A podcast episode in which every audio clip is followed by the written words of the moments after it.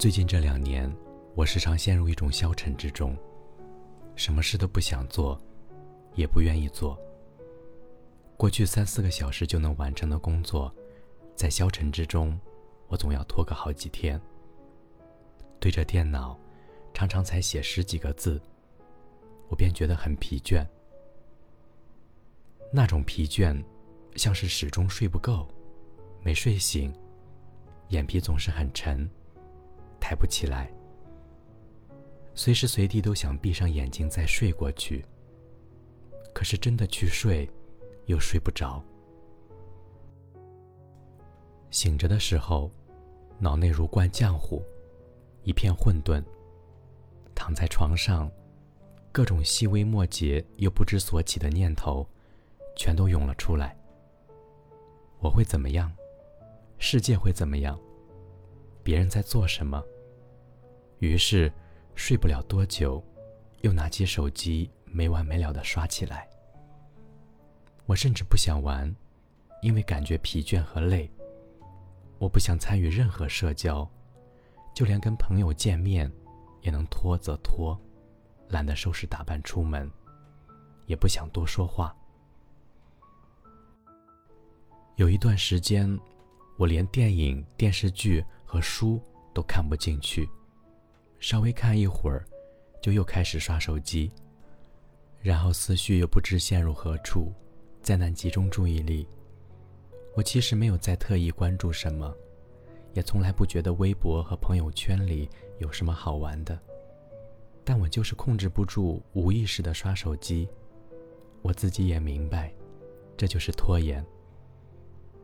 因为工作不够出色，生活不够有趣，我便拖延着，不创造，不学习，不生活，每天拖着，只想拖到一切突然好转，好事从天而降的那一天。不然，做什么都是白费力气，反正也就这样了。我是这样觉得。而去年春天的时候，我在一个聚会上。遇到了一位我很欣赏的写作者，难得见面，便聊了许久。说起疫情这两年对整个大环境以及我们写作行业的影响，我不免担心他。因为我一直关注他的公众号，他似乎很久没有商业合作了。更新虽然稳定，但都是兴致所致，随性而写的文章，并不迎合热点。也不在乎流量，像是他与自己的对话。你为什么还能保持这种频率的更新？我好奇的问他，他也知道我为什么问。你不能等着这个世界来取悦你，相反，活在这样的世界，你一定要坚持创造，取悦自己。就因为他这句话，我决定，无论有多难，多反复。我一定要摆脱我的拖延症。这绝不是一件容易的事，不是受到鼓舞、下定决心、发了毒誓，当场就能改正的。事实上，拖延症的一大症状便是能意识到问题，经常因此痛恨自己，总是想着一定要改，但最终要么是不知道怎么改，要么是舍不得改。等明天再改，然后继续拖延，继续萎靡，继续厌恶自己。而站在二零二一年结束的时候，我回望这一年的后半段，的确可以很自豪地说，困扰我很久的拖延症，被我逐渐摆脱了。我不但用半年时间一气呵成写完了断断续续拖了两年之久的全新长篇小说。同时，其余所有工作，我从习惯拖到最后一刻，变成了习惯提前一周完成。最重要的是，我每一天都感觉很充实，因为每天都有产出。我总结了我对付拖延症的经验，真的有用。深刻意识到社交网络是时间的第一杀手，坚定减少对短视频、直播、信息流平台的依赖，只需两周。你就会主观意识到，这一切有多么无聊，不看他们，不但完全不影响生活，甚至情绪也更加稳定，从而会主动的减少沉迷，因此让自己每天的时间恢复成不被击碎的整体，用于做更有价值的事。不关注，并不会真的错过什么，而且坦白说，如今这样的网络环境，错过了也没什么。合理制定计划，专注的完成它。无论是工作、社交、吃饭，甚至睡觉，在做任何一件事的时候，只想着这件事；工作时专心工作，玩的时候投入玩。该睡觉的时候立即睡觉，不要想着明天再说，再玩一下。任务不明确以及可随意废弃，是拖延的起因。有目标和愿景很重要。我不拖延的起因，是想抓紧完成近期工作，然后可以搬进新家，好好享受一个月。但当我开始习惯高速且专注的工作，我意识到，完成阶段性工作后，能不能躺平那一个月，真的不重要。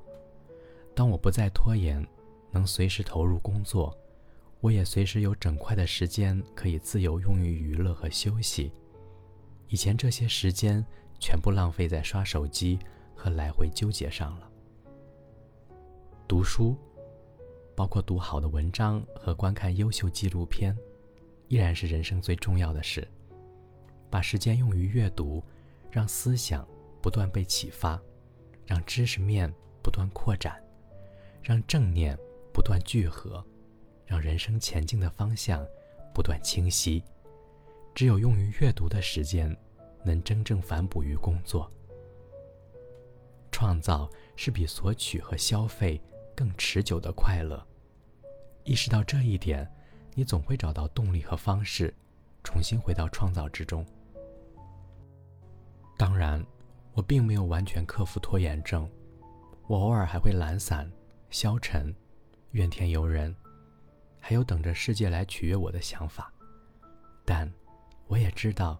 这些念头完全可以靠意志、靠认知、靠行动，不断从自身剔除。新的一年，与其送上祝福，不如与君共勉。外部信息世界如巨大黑洞，用八卦、对立、极端、反制、卖丑、重复吞噬你的注意，消费你的情绪。一定要对抗这种引力。让自己内心的小世界不跟着陷入嘈杂与混乱。对抗方法十分简单：关注自身，保持做事，独立思考，多多散步。这是一种免费而有效的身心疗愈。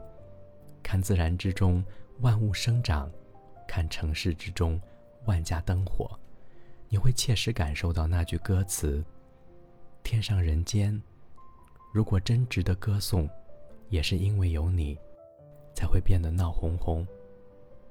对自己不必远虑，对他人不必多想。如果不知道该如何设定切实可行的目标，那就设定这个：存钱。在如此不安的世界，保持存钱，绝对没错。